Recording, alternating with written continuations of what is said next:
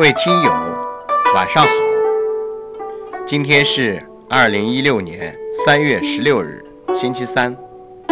我是您的朋友洪老师，欢迎您收听荔枝 FM 一九七八四一二诗词在线。今天要和您一起分享的故事是《云破月来花弄影》。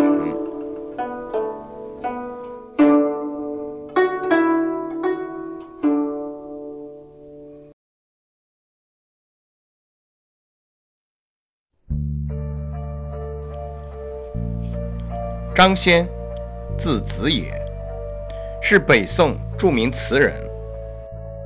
当时的人们都喜欢称他张三影。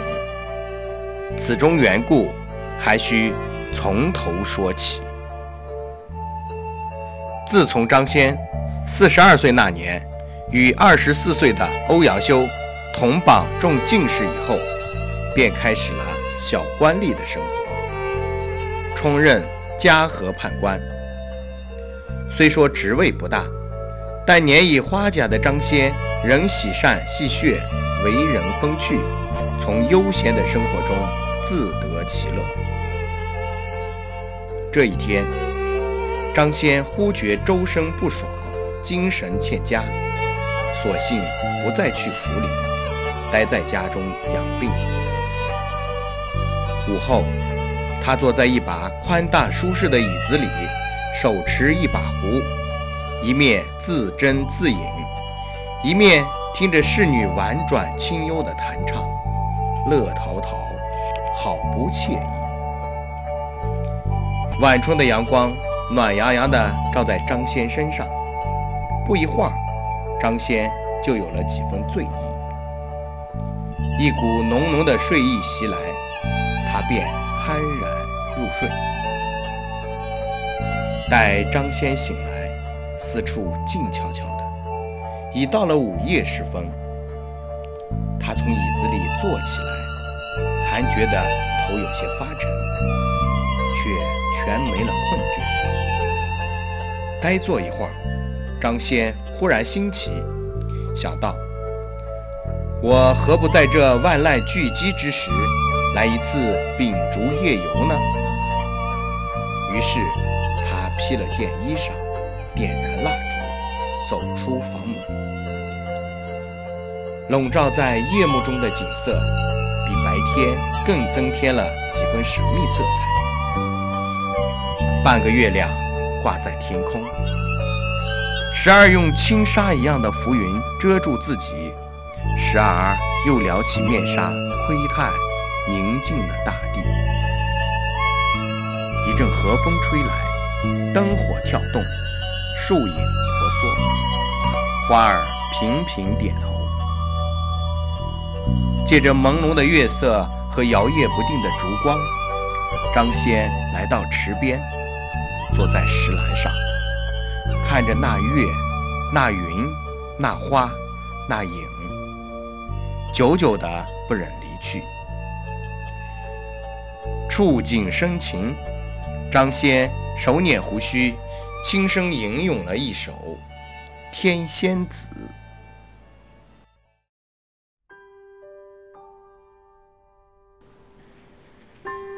水调数声持酒听，午醉醒来愁未醒。送春春去几时回？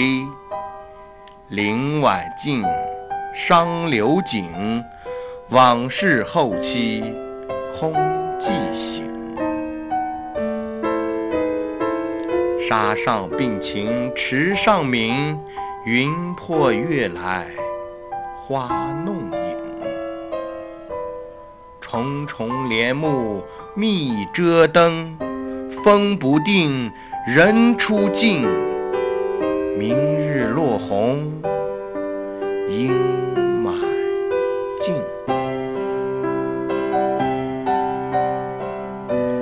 这首词很快流传于民间，被谱上曲反复弹唱。尤其是“云破月来花弄影”一句，更是被世人称作古今绝唱。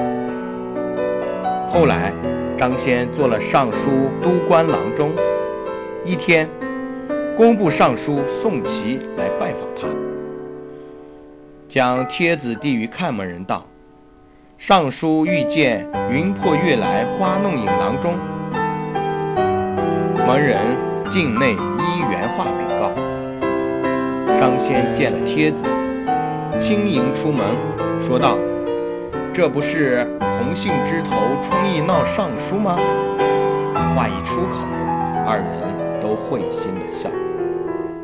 二人落座，谈话之中不觉又转到诗词上。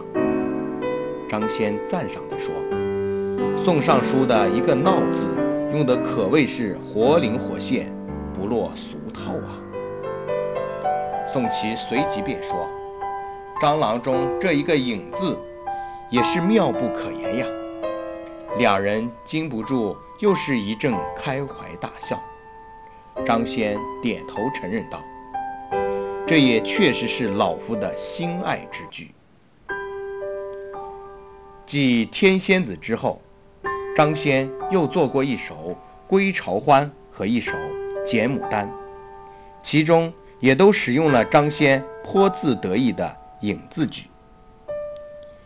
一日，张先应邀与朋友们在酒楼相聚，席间歌伎弹唱的正是张先的《天仙子》。一曲歌罢，众人拍掌称赞道：“不仅歌唱得好。”郎中的这首词做得更好。接着，一人举杯道：“人们都说子也是张三中，说他的词有心中事，眼中泪，意中人。今日听来，果真如此。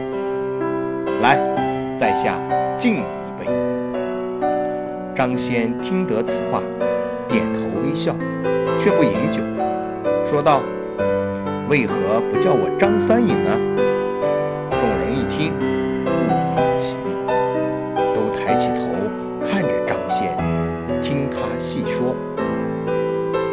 张先继续说：“老夫平生有三句得意之作：‘云破月来花弄影，